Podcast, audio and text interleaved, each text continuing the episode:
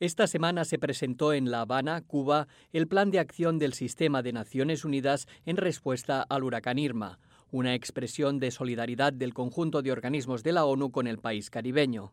Para conocer los detalles del paso del huracán por la isla y cómo se está desarrollando el plan de recuperación, en concreto en el sector de la vivienda, que fue uno de los más afectados por el meteoro, conversamos con dos oficiales del Programa de las Naciones Unidas para el Desarrollo, el PNUD. En primer lugar, Denise Cook, representante permanente interina del PNUD en Cuba, nos explicó el impacto de Irma en la nación caribeña. El impacto del huracán Irma eh, sobre Cuba fue realmente grande. Eh, por varias razones, eh, porque el huracán fue especialmente poderoso, con, con velocidades de viento de hasta 250 kilómetros por hora, pero también porque se quedó durante bastante tiempo sobre la isla. Estuvo más de 72 horas en su transcurso desde el oriente de la isla hasta el punto de La Habana y hubo zonas donde eh, se detuvo el huracán, es decir, que el embate del viento fue muy sostenido. Eso hizo que 13 eh, de las 15 provincias de, de Cuba, especialmente en su costa norte, y toda la zona de los Cayos del norte, que son zonas turísticas realmente importantes, fueran eh, muy dañadas.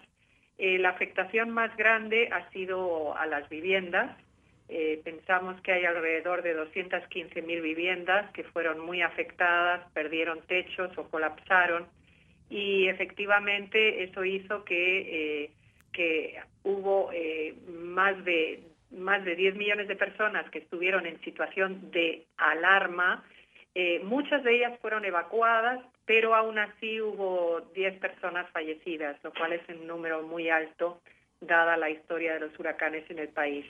Eh, al margen de la vivienda, ha habido muchos, muchos daños a los sistemas de suministro de agua, a la infraestructura eléctrica, eh, a la zona agrícola y también a los colegios.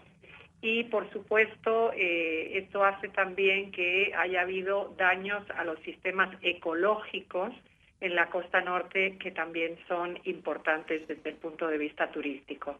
Nosotros como Sistema de Naciones Unidas nos estamos centrando en 14 municipios que sentimos que son los más afectados y están en cuatro provincias de, Cuba, en las provincias de Villa Clara, de Santi Espíritus, de Ciego de Ávila y de Camagüey.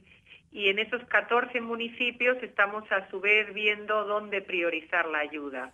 Por su parte, Soledad Bauzá, representante residente adjunta, nos detalló los esfuerzos del PNUD en el sector de la vivienda y la recuperación temprana. El sector vivienda es uno de los sectores priorizados. Como sabes, el plan de acción de Naciones Unidas está coordinado absolutamente con el gobierno en función de las prioridades que se han marcado. Vivienda es una de ellas porque hay más de 200 15.000 casas afectadas. El gobierno está extendiendo un esfuerzo muy importante de apoyo y nosotros como Naciones Unidas nos estamos sumando a ese esfuerzo. Estamos apuntando a beneficiar más de 212.000 personas. Para esto, eh, bueno, los beneficiarios, recuerda que ha habido más de 1.7 millones de personas que han sido evacuadas. El 85% de estas personas han sido evacuadas en casas de familia porque el sistema aquí en Cuba eh, tiene una gran experiencia en esto. Eh, concretamente, el apoyo que estamos eh, coordinando con el gobierno es en la respuesta inmediata es refugio temporal que ya se está haciendo con techos seguros y provisión de bienes básicos no alimentarios y en recuperación temprana estamos previendo soluciones sostenibles de vivienda. Son techos que ya estarían siendo sostenibles porque son eh, tienen unos sistemas de, duración de mediano y largo plazo. La recuperación de medios incluye la creación de em, mini industrias de materiales de construcción y esto es lo que el plan está proponiendo basados en la experiencia del PNUD en los dos últimos huracanes en coordinación con el gobierno. Otra área muy importante de apoyo es la alerta temprana hidrometeorológica. Recordemos que Cuba es una zona muy eh, vulnerable a los desastres naturales en el Caribe.